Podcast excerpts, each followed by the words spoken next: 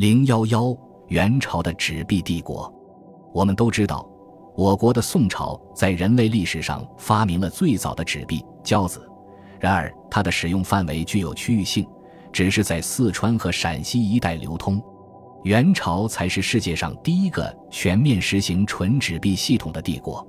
忽必烈于公元一千二百六十年在开平即大汉位，纪年为中统元年。当年。他发行了蒙古政权自己的纸币中统宝钞，同时禁止黄金、白银和铜钱作为货币流通。于是，中统宝钞成为忽必烈统治地区唯一合法流通的货币。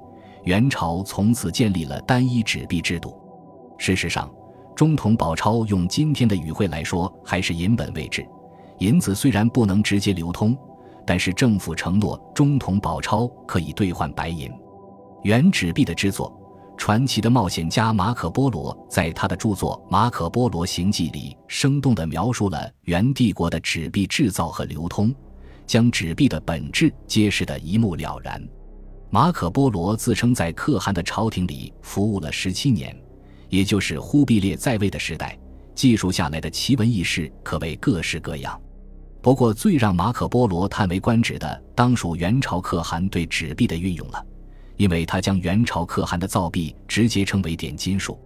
元史专家冯承君先生根据沙海昂注释的版本翻译的《马可波罗行记》第九十五章的标题就是“大汉用树皮所造之纸币”，其制作过程是这样的：此币用树皮做之，树即蚕食其叶作丝之桑树，此树甚重，诸地皆满。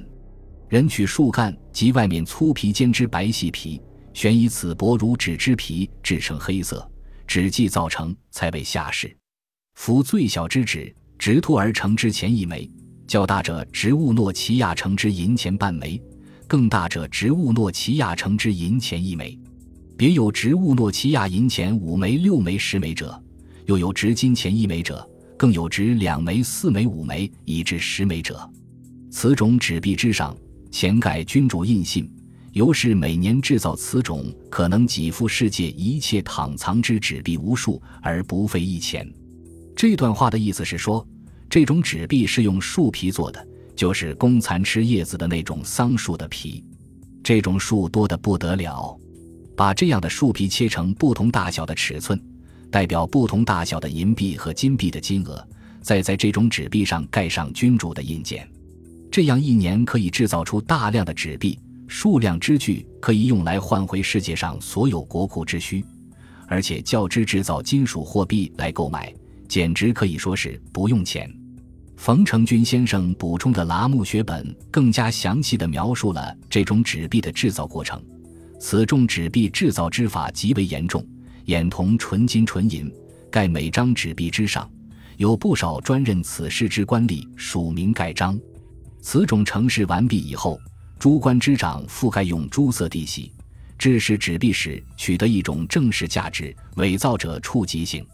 意思是说，所有这些纸币都是以尽可能庄严和权威的形式来制作，就好像他们是真的金子和银子一般。在每一张纸币上，都要由各类官员履行各种职责，其实就是签字和盖章。当一切准备妥当。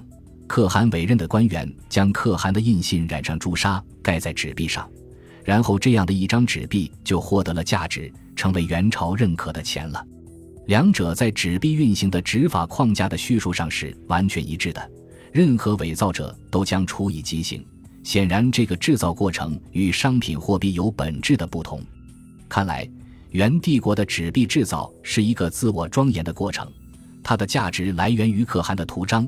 伪造是死罪，也就是说，只有可汗可以零成本地换取帝国内任何劳动果实，其他人的效仿罪该当死，因为这是可汗的垄断生意。